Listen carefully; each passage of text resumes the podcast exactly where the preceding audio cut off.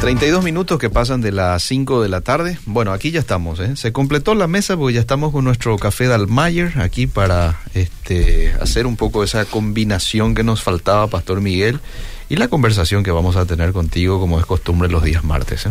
Eliseo, buenas tardes. Una vez más bien. Yo me voy a tomar el cafecito de ida. Así Bien. manejo bien lúcido. Está bien, está bien. Este es un tema, Eliseo, que va a causar mucho conflicto mental Mm, y quizás espiritual, porque se trata de una doctrina a la que muchos cristianos se adhieren. Eh, y cuando empieza a desarrollarla, eh, se va a entender mejor.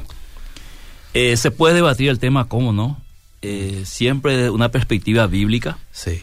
Así que a nosotros nos gusta mucho estudiar la Biblia y dejar que la Biblia hable. Eso. Y si alguien se va a pelear, se tiene que pelear con la Biblia. se pelee con ¿verdad? la Biblia, Que sí. no sea ad hominem Ajá. los mensajes hoy, sino sea eh, ad biblium Sí, exacto. o biblium. Sí, sí.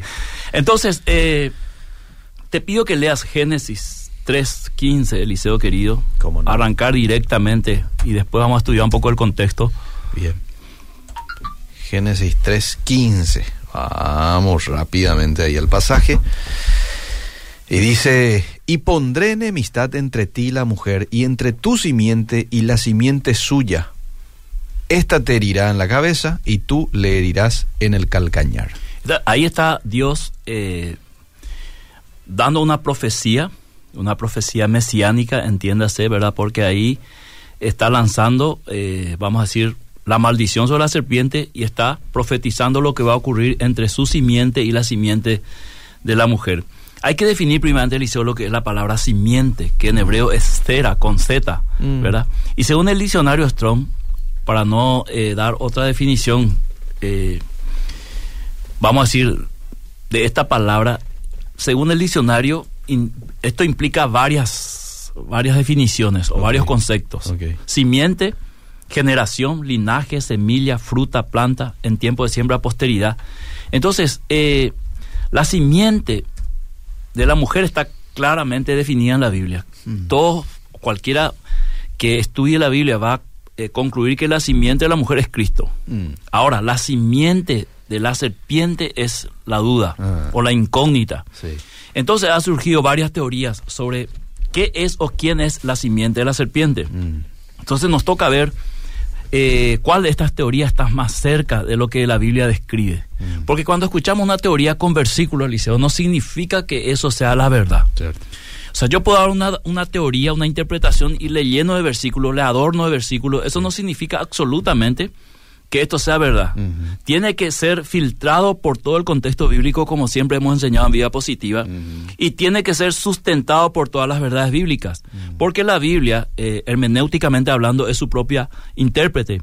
Y los pasajes eh, no claros se eh, lo ven mejor o se lo estudia mejor a través de los pasajes claros. Para eso los pasajes claros son contundentes. Entonces, si alguna duda hay sobre algo, se lo examina a través de lo que es claro en la Biblia. Hay cosas muy claras en la Biblia y eh, eh, la, la Biblia sigue un hilo, Eliseo. Mm. Y algunas son, eh, algunas eh, partes son históricas, poesías, descriptivas, prescriptivas. Algunas cosas detallan algo, pero de una manera eh, puntual y no cambia el sentido lineal de todo el mensaje. Sin contradicción. Claro, claro, puede decir totalmente algo diferente. Por ejemplo, que este eh, eh, algo como eh, que Rahab mintió, igual Dios le salvó, ¿verdad? Pero hay que entender el contexto en ese momento de qué era la mentira de Rahab y qué era la fe que ella tenía en el Dios de Israel. Entonces, para eso se, se estudia la Biblia desde un principio y se camina por desde la creación por todo el Antiguo Testamento, Ah. yendo por el Nuevo, ¿verdad?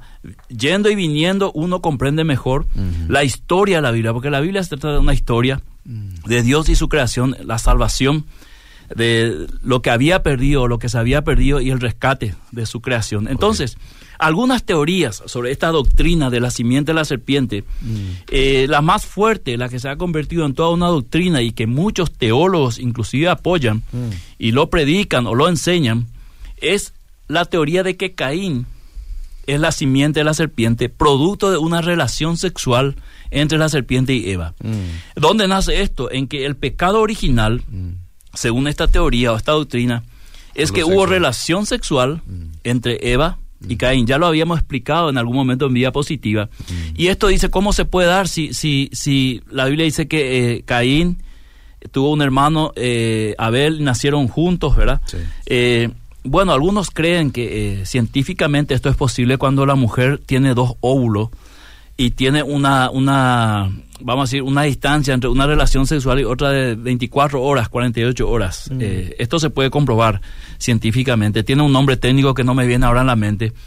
Y que eso sucedió, que tuvo relación con eh, la, serpiente. ahí engendró a Caín y después tuvo relación con Adán y ahí engendró a Abel y, Abel es eh, del, de Dios y Caín es la simiente de la de la serpiente. Esto se agudiza más cuando llegamos a Génesis 6, cuando muchos creen y lo enseñan así, de que el pecado de Génesis 6, por lo cual Dios mandó el diluvio, destruyó la, la humanidad en aquella época, fue la relación sexual de ángeles caídos con mujeres, con humanas, de los cuales salieron los nefilín o aquellos gigantes ¿verdad? Mm. Y que esa, esa unión, esa relación sexual que se repite después de la serpiente y Eva, se repite con los ángeles caídos y las mujeres, eso fue lo que colmó, vamos a decir, el vaso y Dios destruyó la humanidad. Mm. Todas estas cosas son conjeturas, Eliseo querido. Mm, Aunque tengan versículos, siguen siendo conjeturas. Porque para sostener esto tenés que ir a eh, materiales extra bíblicos. Y yo hoy no voy a ir a material extra bíblico. Mm. A mí me gusta estudiar la Biblia, mm. sí, leo historia, leo cultura, mm. eh, leo los libros apócrifos, ¿verdad? Para información, pero nunca para sustentar lo que la Biblia enseña porque la Biblia se sustenta a sí misma. Y ya sé que algunos me van a decir, sí, pero el libro de Enoch aparece, Judas lo nombró, pero Judas nunca dijo escrito está, como dijo Jesús. Judas nombra como Daniel nombra todo, todo el discurso de, eh, de Nabucodonosor, por ejemplo, haciéndolo parte de la escritura, mm, ¿verdad? Haciéndolo parte porque Dios tiene un propósito con esas palabras de Nabucodonosor, así como Judas nombra lo que dijo Enoch en una parte de su carta. Mm. Entonces, eh, no, no estamos diciendo que es autoridad bíblica porque no en ningún momento está dicho como Jesús decía, escrito está en la ley de los profetas, ¿verdad? Entonces, esta es la doctrina que sostiene entonces que el pecado fue sexual mm. y que ahí nace el, el, vamos a decir, la simiente y que hay una simiente escondida de Satanás en el mundo y que esos son normalmente la gente que nunca se va a salvar. Esto raya Eliseo, mm. raya, raya, raya hmm. la herejía, ¿verdad? Aquí mezclamos todo. Eh, predestinación, acá mezclamos todo, este, raza, acá mezclamos muchas muchas teorías y también yo diría sin temor a equivocarme y sin temor a ofenderle a nadie que tenga esta, esta postura, fantasías, ¿verdad? Porque nada del texto bíblico dice que eso fue, ¿verdad? Ok, entonces, otros creen que de esta manera el anticristo llegará a venir, el futuro anticristo, porque será hijo literal de Satanás, mm. ¿verdad? Porque se va a unir Satanás a una mujer y van a ser este hombre hijo de Satanás. Mm. Hasta ahí Eliseo, particularmente y con todo respeto a la audiencia mm. que crea otra cosa, para mí esto es fantasía, ¿verdad? Y vamos a ir recorriendo la Biblia, ¿verdad? Si nos da el tiempo terminamos hoy, si no, lo continuamos el próximo martes. Quiero solamente que leas Hechos 17 Mm. versículo 24 al 31 en la versión Reina Valera. Y vamos a desmontar de entrada estas teorías. O vamos a ponerle un sustento bíblico a ver si aguante. Vamos a hacer el, vamos, el soporte bíblico. Eh, vamos a hacer que el peso de este, de este argumento a ver si sostiene, o el peso de la Biblia sobre este argumento a ver si se sostiene. ¿verdad? Hechos capítulo 17, versos 24 al 31. Voy al 24, dice, el Dios que hizo el mundo y todas las cosas que en él hay, siendo Señor del cielo y de la tierra, no habita en templos hechos por manos humanas, ni es honrado por manos de hombres como si necesitase de algo, pues eh, Él es quien da a todos vida y aliento y todas las cosas. Y de una sangre ha hecho todo el linaje de los hombres. Para ahí, Eliseo, para ¿De quién está hablando Pablo? ¿Te acordás que él iba y vio un monumento al Dios no conocido? Sí. Y él comienza a predicar a ese Dios que es el Dios verdadero, ese Dios no conocido, que tenía un monumento y que nadie le conocía, él lo da a conocer ahora. Y en ese aspecto de darle a conocer, dice que él es creador, y ahí dice algo muy importante, que echa por tierra eh, toda teoría de lo que iniciamos diciendo respecto a la simiente de, la serpiente. De un solo linaje. Leed otra vez. El 26. Y de una sangre. exactamente. Ha hecho todo el linaje de los hombres para que habitasen sobre la faz de la tierra y les ha prefijado el orden de los tiempos y los límites de su habitación. Sí. Para que busquen a Dios si en alguna manera, palpando, puedan hallarle. Aunque ciertamente no está lejos de cada uno de nosotros, porque en él vivimos y nos movemos y somos como algunos de vuestros propios poetas también han dicho, porque linajes suyo somos. Siendo pues linaje de Dios, no debemos pensar que la divinidad sea semejante a oro o plata o piedra, escultura de arte y de imaginación de hombres. Fíjate cuánta teología y doctrina mm. hay en esos en esas palabras de Pablo. ¿verdad? Entonces ahí entra mucha cuestión, Eliseo. Podíamos estudiar el pasaje durante todo un mes y encontraríamos ahí eh, doctrinas acerca de la predestinación, de la elección, de la doble elección, y podíamos debatir solamente en este pasaje. Mm. Pero el punto es que Pablo está demostrando que Dios creó al ser humano mm. y de una sola sangre hizo todo el linaje y le puso al ser humano fecha de vencimiento. Mm. Eso es lo que está diciendo, mostrando que Él es el creador, el dueño del universo y de la vida. Entonces, al decir de una sangre ha hecho, se está refiriendo a la sangre de Adán. Sí, sí, sí, sí, exactamente. Está hablando de eh, humanamente, ¿verdad? Ya, ya. No puede aparecer ahí otra sangre, diciendo que acá el texto es muy claro, ¿verdad? sí, y, seguramente va a aparecer alguien que diga, no, ese no es la sangre, está hablando de otra, ¿verdad? Pero eh, eh, bíblicamente, por eso te vuelvo a repetir a la audiencia, que haciendo un recorrido bíblico, cuando vas a encontrar un versículo así, decir, ¿qué es lo que quiso decir? Te vas a todo el contexto bíblico y vas entendiendo a qué se refiere. ¿Por qué? Porque hay otras eh, definiciones, conceptos mm. en pasajes y versículos que dicen lo mismo de otra manera mm. y apuntan a lo mismo. Entonces, eh, ahora, definimos lo que es la simiente, mm. ¿verdad? Eh, desde el punto de vista de la doctrina de la simiente de la serpiente que cree que la relación sexual fue el pecado original y de esa relación sexual nace eh, Caín y utilizan el versículo de Primera de Juan que dice que Caín era del maligno, mm. ¿verdad? Pero en ese sentido también Jesús le dijo a Pedro que era Satanás, aparte de mí Satanás, y eso no implica que Pedro sea eh, de la simiente de la serpiente, sino había, habría una contradicción. Entonces, cuando estamos caminando sobre la Biblia como esta tarde, buscamos caminar sobre la luz. Salmo 119, 105. Mm. Lámpara a mis pies tu palabra y lumbrará mi camino. Entonces, mm. la Biblia nos va alumbrando mm. porque es una verdad que alumbra. Entonces, eh, definamos ahora lo que es la serpiente Eliseo. Vamos. Yo he encontrado, yo sé que hay otras definiciones, la mejor definición bíblica de la serpiente está en Apocalipsis 12.9. En un solo versículo tenés toda la definición ahí. Yo sé que hay otros versículos que también hablan de Satanás o de la serpiente, pero para mí particularmente esta definición es completa. A ver, vamos a 12.9. Dice, y fue lanzado fuera el gran dragón, la serpiente antigua que se llama Diablo y Satanás. ¿El cual? El cual engañaba al mundo entero fue arrojado a la tierra y sus ángeles fueron arrojados con él.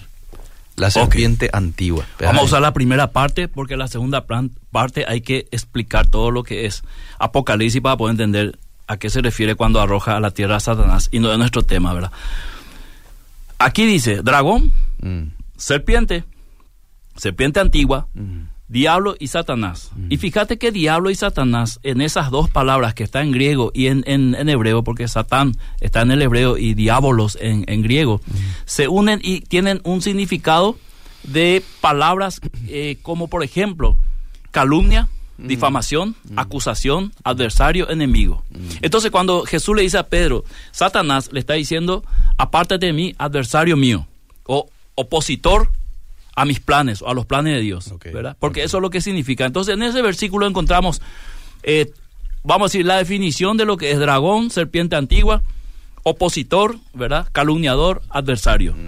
Entonces, eh, ahora que tenemos la serpiente y la definición de la simiente, tenemos que ir a Primera de Juan capítulo 3, verso 8. Vamos a usar mucha Biblia hoy, Eliseo. Así que te voy a, te voy a este, utilizar en el buen sentido la palabra muchísimo. Está bien, muy bien. 3.8 dice, el que practica el pecado es del diablo, porque el diablo peca desde el principio. Para esto apareció el Hijo de Dios, para deshacer las obras del diablo. Sí, hasta el 12. Todo aquel que es nacido de Dios no practica el pecado, porque la simiente de Dios permanece en él, y no puede pecar porque es nacido de Dios.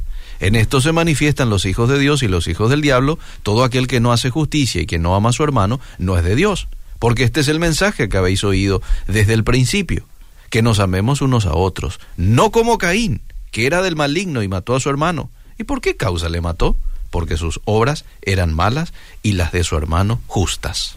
Inclusive ahí el apóstol Juan está diciendo la causa de la muerte de Abel desde la perspectiva de Caín, mm. ¿verdad? Mm. Y también en, en ese contexto que está escribiendo Juan, ya nos está diciendo de la simiente de Dios y la simiente del diablo o de Satanás o de la serpiente antigua del dragón, ¿verdad? Y está manifestando claramente que hay una diferencia, está hablando en sentido espiritual. ¿verdad? Está hablando en sentido espiritual, no en un sentido biológico. Claramente, ¿verdad? O si no, si tomamos el sentido biológico, esto nos obliga a tomarle a Pedro en el mismo sentido. Ok, ok. Fíjate qué relación tiene el verso 8 con el verso 12. El que practica el pecado es del diablo. ¿Por qué causa le mató? Porque sus obras eran malas y la de sus hermanos justas. Sí, por eso Abel, eh, cuando se refiere a Abel, el Nuevo Testamento, creo que en hebreo, el libro de hebreo dice el justo. Mm. ¿Verdad? Porque había justicia, porque la, la muerte de Abel no fue una muerte provocada por él sino por sus obras. Entonces, ¿quién, ¿quién odia las obras justas? Aquellos cuyas obras son injustas. Mm. Ahí vemos envidia, vemos casi lo que recién definimos de Apocalipsis 12, 9, mm. ¿verdad? Mm. Vemos calumnia, vemos adversidad, vemos mentira, ¿verdad? Y esto se repite a lo largo de todo el Nuevo Testamento especialmente, que es la revelación completa, ¿verdad? Entonces, querido Eliseo, la declaración de Jesús ahora es fundamental para entender la profecía de Génesis 3.15. Mm. La simiente, entonces, viendo este contexto, desde nuestra perspectiva, habrá otras perspectivas, desde la perspectiva bíblica en la cual estamos anclados esta tarde, la simiente es una simiente espiritual, mm. no biológica. Mm. Entonces, en la simiente espiritual vemos un acto intencional. Siguiendo la declaración de Juan, y posteriormente vamos a ver la declaración de Jesús. Esto fue un acto intencional de Caín movido por envidia, movido por un odio hacia su hermano porque su ofrenda fue rechazada y la de Abel aceptada. Entonces, siguiendo esta premisa, la simiente es espiritual, mm. vemos un acto intencional del mal, un rechazo hacia el bien porque mm. las obras eran justas. Entonces, en el Antiguo Testamento se puede ya visualizar esta enemistad mm. en un conjunto de situaciones en la línea que traería el Mesías, ¿verdad? Y en la línea de enemistad en contra de lo que Dios estableció. Y para corroborar esto debemos entender que no importa de dónde viene el mal, siempre será enemistad contra Dios. Ahora te pido que leas Juan, el Evangelio de Juan, capítulo 8, versos 39 al 47, y vamos a ir entendiendo mejor para dónde vamos, o para dónde queremos ir esta tarde y a dónde queremos llegar. Según la Biblia nos guía, querido Eliseo y audiencia. Me parece bien. Vamos. Respondieron y le dijeron, nuestro padre es Abraham. Jesús les dijo, si fueseis hijos de Abraham, las obras de Abraham haríais. Pero ahora procuráis matarme a mí, hombre que os he hablado la verdad, la cual he oído de Dios. ¿No hizo esto Abraham? Vosotros hacéis las obras de vuestro padre. Entonces le dijeron, nosotros no somos nacidos de fornicación, un padre tenemos que es Dios. Jesús entonces les dijo, si vuestro padre fuese Dios, ciertamente me amaríais, porque yo de Dios he salido y he venido, pues no he venido de mí mismo, sino que Él me envió. ¿Por qué no entendéis mi lenguaje? Porque no podéis escuchar mi palabra. Vosotros sois de vuestro padre el diablo y los deseos de vuestro padre queréis hacer. Él ha sido homicida desde el principio y no ha permanecido en la verdad porque no hay verdad en él. Cuando habla mentira, de suyo habla porque es mentiroso y padre de mentira. Y a mí, porque digo la verdad, no me creéis. ¿Quién de vosotros me redarguye de pecado? Pues si digo la verdad, ¿por qué vosotros no me creéis? El que es Dios o el que es de Dios, las palabras de Dios oye, por esto no las oís vosotros, porque no sois de Dios. Clarito. Siguiendo la premisa A de Caín, mm. encontramos los mismos elementos de Liceo. Mentira, odio, mm. rechazo al bien, porque Jesús, según Hechos se pasó haciendo bienes Mm. sobre la tierra, pero había un rechazo de los líderes religiosos. Y lo que a continuación yo voy a ir diciendo, Liceo, va a golpear, como dije, la mente de muchos. Mm. Y van a entrar en cortocircuito seguramente. Pero como dije, tiene que pelearse con la Biblia y no conmigo, ¿verdad? Y si alguien quiere debatir estos temas, Liceo, yo siempre recurro al cafecito. Mm. Un sábado que tengo más tiempo porque no me toca predicar todos los sábados en la iglesia Mm. y lo hacemos en su en su iglesia, en una sala, en una casa, nos reunimos, ¿verdad? Me parece que es la mejor forma de debatir. Bien.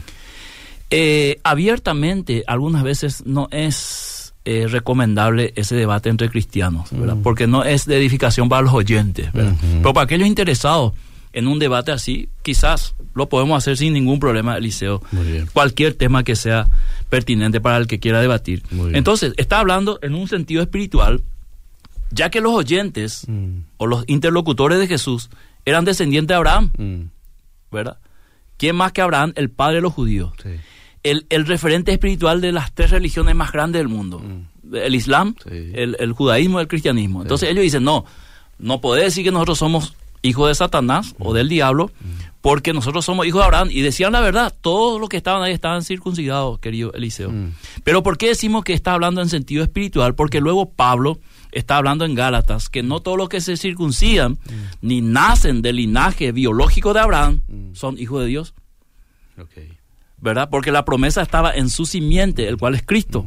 Entonces, querido Eliseo, pertenecían al pueblo escogido por Dios, sin embargo, espiritualmente eran enemigos de Jesús. Y sus enseñanzas, o sea, no solamente enemigos de Jesús, sino enemigos de las enseñanzas de Jesús. ¿Por qué? Porque ellos enseñaban con mentiras. Y Jesús desnudó esta mentira. Y demostró que estos líderes espirituales que tenía Israel en el momento que el Mesías comienza su ministerio eran líderes falsos, eran líderes hipócritas. Y hay toda una descripción de Mateo 23. Y estaban mintiendo y se estaban aprovechando de la gente. Y era una, per- eh, una generación perversa, maligna, que finalmente esta es la generación que iba a mandarle a Jesús a la cruz. Y esto no es un dato menor, bíblicamente hablando, ¿verdad? Y aquí viene, eh, vamos a decir, el golpe mental, emocional de muchos que este, creen que Israel sigue siendo el pueblo de Dios y que Dios tiene un plan con Israel y un plan con la iglesia. Y muchos llaman a esto que yo estoy diciendo teología de reemplazo.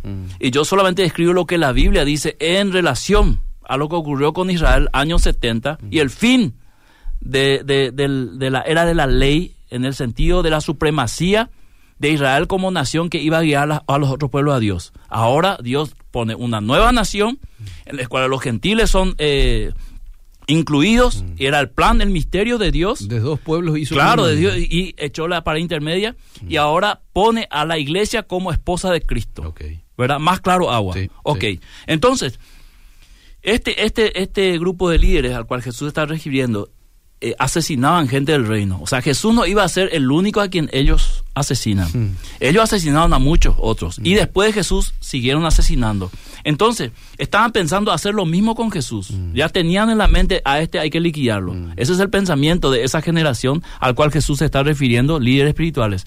Entonces, esta es, a mi modo de entender, querido Liceo, bíblicamente hablando, la simiente de la serpiente. Pondré enemistad entre tu simiente, Cristo, y la simiente de la serpiente. Una generación perversa, hipócrita, asesina, mentiroso, que tiene todos los componentes que tenía en toda la historia bíblica las personas que manifestaban el mal, que manifestaban los pueblos contrarios a Israel, que manifestó Caín desde el inicio, que manifestó toda la, la población que se manifestaba en Hechos, eh, perdón, eh, Génesis capítulo 6, por lo cual Dios dice que la- los pensamientos y las intenciones del ser humano siempre continuamente es el mal. Esto describe perfectamente, o sea, no hay ninguna desconexión entre Génesis 3 para adelante hasta el 6 diluvio, todo el recorrido por el Antiguo Testamento, los profetas, llegamos al Nuevo Testamento, la era mesiánica, la nueva era, la inauguración del reino de Dios, y sigue el mismo componente, el común denominador que es la maldad, la malicia, la simiente, la semilla satánica que fue implantado en el ser humano y que Cristo justamente vino a quitarlo dando un nuevo nacimiento y dando una nueva simiente, la simiente de Dios, por lo cual Juan en su carta, primera carta dice, estos son nacidos de Dios porque tienen la simiente de Dios, tienen un- Mm. una intención nueva, un pensamiento nuevo. ¿Se entiende, Eliseo? Vamos despacio, si no Sí, sí, nos sí. podemos confundir todo. Entonces, entonces esta simiente, la serpiente, de la serpiente, es la que iba a perseguir, juzgar y matar al Mesías, y no solamente al Mesías, a su iglesia, que es su cuerpo, y la persecución de los primeros cristianos vino en el contexto judío. Y ahí tenemos al primer Martín Esteban, muerto a los pies del liderazgo judío, donde estaba incluido el futuro apóstol Pablo. Así lo describe la Biblia. Sí. Entonces, en la profecía de Génesis 3, habla de simiente y no simientes. Ah, Habla de simiente y no simientes. También Pablo lo explica esto al referirse a la simiente de Abraham, diciendo, en tu simiente será bendita todas las naciones. Y no dice simientes, como muchos creen. Dice simiente, refiriéndose a la semilla que Cristo iba a traer, llamado reino de Dios, regeneración, nuevo nacimiento y todo lo que el Nuevo Testamento nos dice. Y refiriéndose a esta simiente de la serpiente, refiriéndose a todo el mal que ve en el ser humano sin Dios y que pudo él instalar en, en la mente y el corazón de Adán y Eva para que desobedecieran a Dios y el pecado pasase a toda la humanidad. Entonces, una sola sangre, como dijo Pablo, hizo todo el linaje de la humanidad. Y por una simiente espiritual, que es Cristo, nacido de mujer, la simiente de la mujer, vino también, como dice Pablo en la carta a los romanos, una carta doctrinal tremenda, Liceo. Y dice, de ahí también vino la salvación. Entonces tenemos dos Adán. El primero que fracasó, el segundo que arregló la situación, para decirlo en términos sencillos. Bien. Entonces, Eliseo querido, esta semilla de la serpiente sigue en confrontación o enemistad con la simiente de la mujer, que es Cristo, la cabeza de la iglesia, por consecuencia, su cuerpo está en enemistad hasta hoy con la misma simiente. Y eso podemos verlo y corroborarlo a través de todo el Nuevo Testamento, querido Eliseo. La semilla es la rebelión contra Dios en toda su expresión. Por eso Dios tuvo que juzgar esa generación, la generación del Mesías. Cuando Jesús nace, crece y comienza a desarrollar su ministerio, lo desarrolla en un contexto del liderazgo judío terrible, Eliseo. Y quiero que leas Mateo 23, la clave. Sí. Y aquí vamos a tener unos buenos segundos, según tu lectura, sí. porque esto va definiendo, ¿verdad? La situación del por qué luego el juicio de Dios, ¿verdad? Anunciado por los profetas, anunciado por Jesús, se cumple en el año 70 con la destrucción del templo y por ende la desaparición de todo lo que es el sacerdocio, los sacrificios eh, del pueblo judío hasta hoy. Este es como una tela que estamos cortando pedazo por Exactamente, pedazo, ¿eh? estamos, estamos uniendo los cabos. Sí. Vamos a Mateo 23, ¿cuánto? Sí, uno. Uno. Entonces habló Jesús a la gente y a sus discípulos diciendo, en la cátedra de Moisés se sientan los escribas y los fariseos, así que todo lo que os digan que guardéis, guardadlo y hacedlo, mas no hagáis conforme a sus obras, porque dicen y no hacen. Porque atan cargas pesadas y difíciles de llevar y las ponen sobre los hombros de los hombres, pero ellos ni con un dedo quieren moverlas. Antes hacen todas sus obras para ser vistos por los hombres, pues ensanchan sus filacterías, Filacterías. sí. filacterías, y extienden los flecos de sus mantos, y aman los primeros asientos en las cenas, y las primeras sillas en las sinagogas, y las salutaciones en las plazas, y que los hombres lo llamen rabí, rabí. Pausa, no, Alicia, pausa. Vamos. Si vos contrastás esto Sí. con las enseñanzas de Jesús acerca del liderazgo, acerca del reino de Dios, se contraponen totalmente. Sí. ¿Te acuerdas que Jesús enseñó liderazgo humilde? Sí, el, servidor. el- primero será el último, el último va a ser el primero. Bueno, ahí vamos entendiendo mejor las cosas. Seguí nomás. eh, y que los llamen rabí, rabí, pero vosotros no queráis que os llamen rabí, porque uno es vuestro maestro, el Cristo, y todos vosotros sois hermanos. Y no llaméis Padre vuestro a nadie en la tierra, porque uno es vuestro Padre, el que está en los cielos. Ni seáis llamados maestros, porque uno es vuestro Maestro, el Cristo. El que es el mayor de vosotros, sea vuestro siervo porque el que se enaltece será humillado y el que se humilla será enaltecido. ¿Sigo? Sí, sí. Mas hay de vosotros, escribas y fariseos hipócritas, porque cerráis el reino de los cielos delante de los hombres, pues ni entráis vosotros, ni dejáis entrar a los que están entrando. Clave. Hay de vosotros, escribas y fariseos hipócritas, porque devoráis las casas de las viudas y como pretexto hacéis largas oraciones.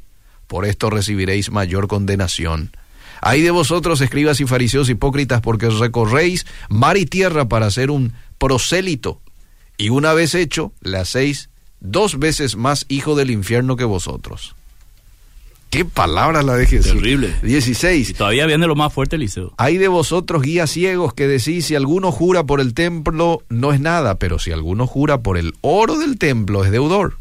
Insensatos y ciegos, porque ¿cuál es mayor, el oro o el templo que santifica el oro? También decís, si alguno jura por el altar no es nada, pero si alguno jura por la ofrenda que está sobre, sobre él, es deudor. Esa es una clave para los que quieren estudiar más la teología de la prosperidad, Liceo. Sí. Ya no, es tan nuevo. Necios y ciegos, porque ¿cuál es mayor, la ofrenda o el altar que santifica la ofrenda? Pues el que jura por el altar, jura por él y por todo lo que está sobre él. Y el que jura por el templo, jura por él y por el que lo habita. Y el que jura por el cielo, jura por el trono de Dios y por aquel que está sentado en él. Continúo. Sí, sí, sí. Hay de vosotros, escribas y fariseos hipócritas, porque diezmáis la menta y el eneldo y el comino, y dejáis lo más importante de la ley, la justicia, la misericordia y la fe. Esto era necesario hacer sin dejar de hacer aquello. Guías ciegos. Eso que- es para los que quieren debatir sobre la ley Mm, en el Nuevo Testamento. mm. ¿Cuál era la- la- lo prioritario de la ley? ¿Puedes leer otra vez esa parte? Eh, justicia, sí, pero misericordia. ¿cómo dice? ¿Cómo dice Jesús? Dice, hay de vosotros Sí, porque que diezmáis la menta, el eneldo y el comino y dejáis lo más importante, lo más de, importante la ley. de la ley, sí. Justicia, la misericordia y la fe. Voy al 25. Sí. Al 24, guías ciegos, que coláis el mosquito y tragáis el camello. Hay de vosotros, escribas y fariseos hipócritas, porque limpiáis lo de fuera del vaso y del plato, pero dentro estáis llenos de robo y de injusticia. Fariseo ciego, limpia primero lo de adentro del vaso y del plato para que también lo de afuera sea limpio. Hay de vosotros, escribas y fariseos hipócritas, porque sois semejantes a sepulcros blanqueados, que por fuera la verdad se muestran hermosos, mas por dentro están llenos de huesos de muertos y de toda inmundicia. Así también vosotros por fuera la verdad os mostráis justos a los hombres, pero por dentro estáis llenos de hipocresía e Para un poquito, iniquidad. Eliseo, ahí. Otra vez apunta a dónde? A la intencionalidad del corazón Sí. para hacer las cosas. Sí. Seguimos el mismo hilo de la premisa que Muy bien, arrancamos. Muy bien. Verso 29. Hay de vosotros, escribas y fariseos hipócritas, porque edificáis los sepulcros de los profetas y adornáis los monumentos de los justos. Aquí viene lo cruel, Eliseo. Y decís, si hubiésemos vivido en los días de nuestros padres, no hubiéramos sido sus cómplices en la sangre de los profetas. Así que dais testimonio contra vosotros mismos de que sois hijos de aquellos que mataron a los profetas. Vosotros también llenad la medida de vuestros padres. Acá, acá ya viene con todo Jesús. Serpientes. Mira, a- a- cuando uno estudia la Biblia, Eliseo, Eh. tiene que entender bien las palabras. Sí. ¿De dónde Jesús está trayendo esto? Sí. Del Antiguo Testamento. De los profetas que mataron, ¿quiénes? Los propios judíos. Ah. Ya, ya. ¿verdad? Sí. ¿Y quiénes sí. eran los profetas? Los que anunciaban las obras justas de Dios. Que era Abel, un hombre cuyas obras eran justas.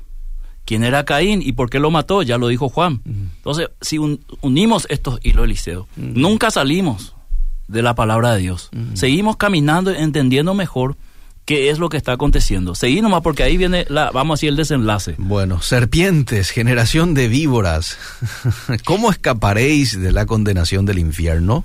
Por tanto, de aquí yo os envío profetas y sabios y escribas, y de ellos a unos mataréis y crucificaréis, y a otros azotaréis en vuestras sinagogas. Para ahí, Eliseo, eso ya es una palabra profética. Sí, Jesús primero habló de lo que ya aconteció sí, en el pasado, sí.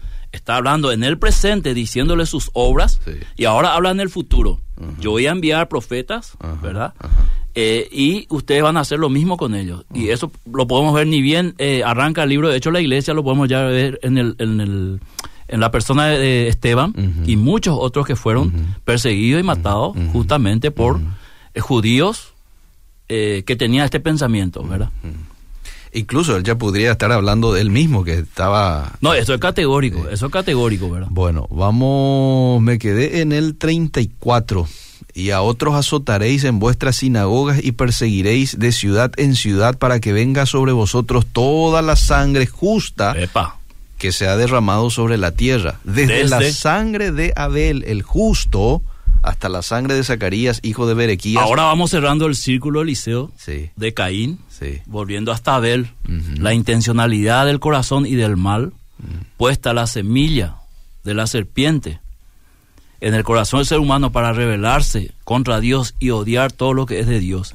Y ahora esta generación va a sufrir las consecuencias de toda esa maldad contra la justicia de Dios o contra eh, lo, eh, vamos a decir, eh, preparado por Dios en cuanto a declarar la bondad, eh, expandir la bondad, ¿verdad?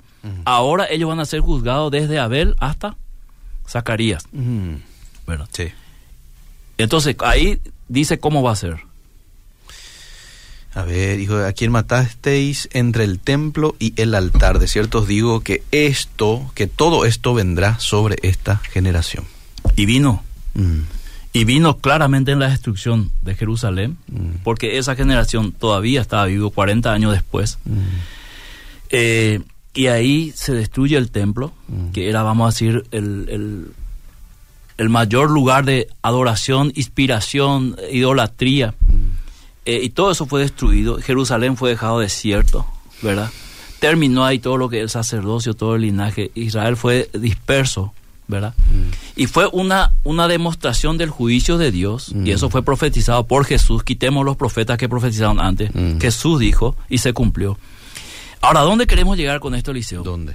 Donde el Mesías iba a venir para declarar todo el reino de Dios Mm, y la maldad del ser humano iba a ser demostrado aún de las mismas personas que tenían que recibir al Mesías y exaltarlo como rey y adorarlo, mm, esta generación, y entiéndase esta generación en sentido bíblico, no quiere decir que todos los judíos lo odiaron, porque eso no es lo que la Biblia dice, Claro. sino esta generación se encargó de expresar la malicia hasta lo sumo, de llevarlo a, con testigos falsos a un juicio medio raro, ¿verdad? Y finalmente obligar a Roma para que lo crucifique. Porque ellos no querían eh, derramar sangre, ¿verdad? Y luego perseguir a todos los que este, venían detrás de Jesús.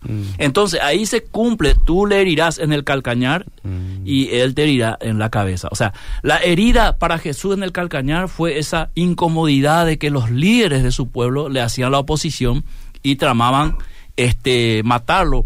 Pagaron 30 monedas de plata mm. Para eh, que lo entreguen a Jesús. Estamos hablando de sicariato acá, más o menos, Eliseo, ¿verdad? Mintieron, o sea, hicieron todas las malicias posibles para llevarle al, al Mesías en la cruz. Y eso es lo que muestra la Biblia, es la potencialidad del mal en la intencionalidad del corazón. Y por eso Jesús le describe abiertamente y públicamente, ustedes son hipócritas porque hacen esto, esto, Mm. esto. No es que solamente dice, ustedes son hipócritas demuestra por qué la hipocresía y finalmente muestra eh, el castigo que iba a venir sobre ellos. Eliseo, veo que nuestra hora está al límite. Yo voy a parar acá y seguimos el próximo martes. Y si me, me dejas algunos minutos para escuchar a la audiencia, Sí. se- sinceramente se nos fue porque esto es un tema apasionante Sí.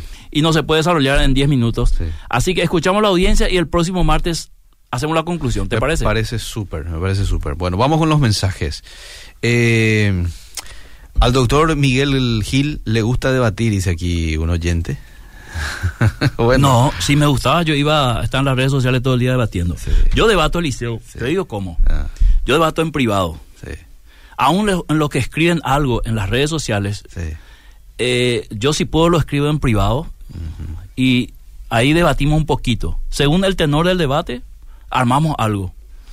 Si yo me doy cuenta que el debate va a ir por otro lado, sí. ni, ni pierdo tiempo debatiendo, ¿verdad? Porque va a ser inútil, Claro. ¿verdad? A- aparte, nunca en un debate he visto que alguien diga, me ganaste, ahora yo soy de tu postura. Mm, Pero es importante siempre poner la verdad. sí. Ahora, ¿cómo eh, sabemos cuál es la verdad, verdad. Mm. Porque en un debate aparentemente es la confrontación de dos verdades. Sí. Y dos verdades no se pueden contraponer. Ajá. ¿verdad? La ley de la no contradicción. Entonces, en un debate, el oyente tiene después la forma de concluir cuál verdad se acerca más a la verdad. ¿Se entiende? sí, y ahí sí. ya es una cuestión del, del oyente. Ok. Dice, ¿por qué se pagó esas monedas de entrega, pastor? A ver, te leo más Era una profecía porque no era una traición solamente, era la codicia de Judas eh, expresado en el mal de que cuánto vale la vida de un hombre. Es lo mismo que el sicariato, cuánto vale la vida de Eliseo. Mm. Y un 10 millones. Mm. Y dame, pagame yo, soluciono su problema. Mm, mm. Algo así en términos actuales, vamos a decir. Avaricia de por medio. Avaricia, sí, claro que sí. Que eh, otra traducción de esfera Ujú. es semen, dice. Sí, señor. La descendencia de Dios es Cristo que hiere en la cabeza, falta la descendencia o hijo de Satanás, simiente. Posiblemente Satanás va a embarazar a una mujer, así como lo hizo Dios, pero en el tiempo de Dios. Ese engendró, ese engendro será el anticristo que hiere en el calcañar durante la tribulación. Bueno, ahí es donde usted difiere con lo que acaba de decir. el Totalmente. Él está llevando algo hacia el futuro incierto, Mm. cuando los textos bíblicos son categóricos. Bien, Eliseo querido. bien, bien. Pero sí, sí, es su postura es respetable. Bendiciones. Eh, Eliseo es un capo, el Pastor Gil, este, con este frío y viene de lejos para seguir enseñándonos. Muchas gracias, que Dios multiplique sus esfuerzos. Amén. Gracias, amado oyente. Eh. por mí en mi ida y vuelta siempre. sí. A ver, voy a los mensajes aquí del Facebook también. Dice que Dios les bendiga, buenísimo el tema. Ángela, eh, Pastor Hugo Riveros dice, qué desastre la teología pactual y amilenial que desprestigia al verdadero olivo siendo simplemente ramas. Y también enseñan que estamos ahora en el milenio. ¿Ustedes creen que Jesús estaría ahora mismo revolcándose en las porquerías de mundo? Dice. Déjame le respondo, Eliseo, al querido consiervo.